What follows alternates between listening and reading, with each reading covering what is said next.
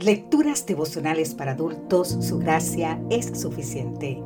Cortesía del Departamento de Comunicaciones de la Iglesia Dentista del Séptimo Día Gascue en Santo Domingo, capital de la República Dominicana.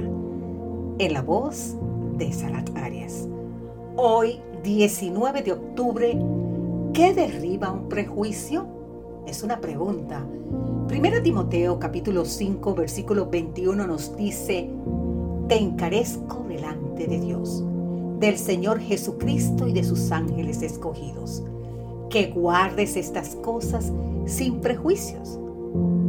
Ahora bien, un prejuicio es una valoración mental negativa sobre algo o alguien que proviene no del contacto directo, sino de una consideración previa sin un conocimiento completo. Existen prejuicios raciales, prejuicio de género, prejuicio de clase social, prejuicios políticos, prejuicios de edad, profesionales, religiosos, étnicos, éticos, educativos y prejuicios económicos. Para los griegos había dos grupos de personas, ellos y los bárbaros, que eran los que no sabían hablar el idioma griego. Saulo estaba convencido que el cristianismo era una plaga compartía el orgullo y los prejuicios de su nación y los alimentaba con celos, especulaciones, fanatismo y superioridad. Ah, hasta que su encuentro con Cristo en Hechos capítulo 9 lo transformó para siempre. Ahora, años más tarde, aconseja a Timoteo que se circuncide, no porque Dios lo requería, sino para que los prejuicios no debilitaran su ministerio.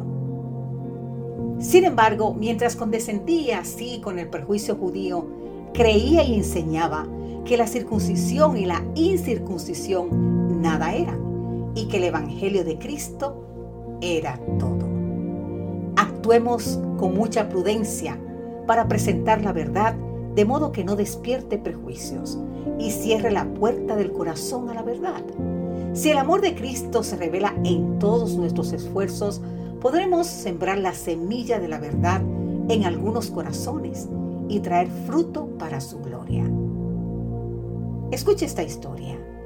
Estábamos con un notario solicitándole prestado su terreno para colocar una carpa de evangelismo. Estaba a punto de firmar un permiso cuando el hijo de repente interrumpe y grita, no te metas con religiosos.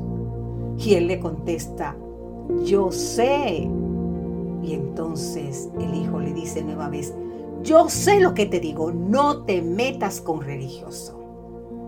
Al instante el padre respondió, yo también tenía prejuicios, pero ya no los tengo. Y firmó el documento que nos autorizaba a utilizar sin costo su propiedad.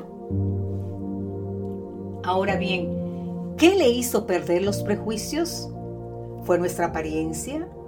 ¿Acaso fue nuestro ofrecido programa de servicios? ¿O algún conocimiento a nivel institucional o doctrinal?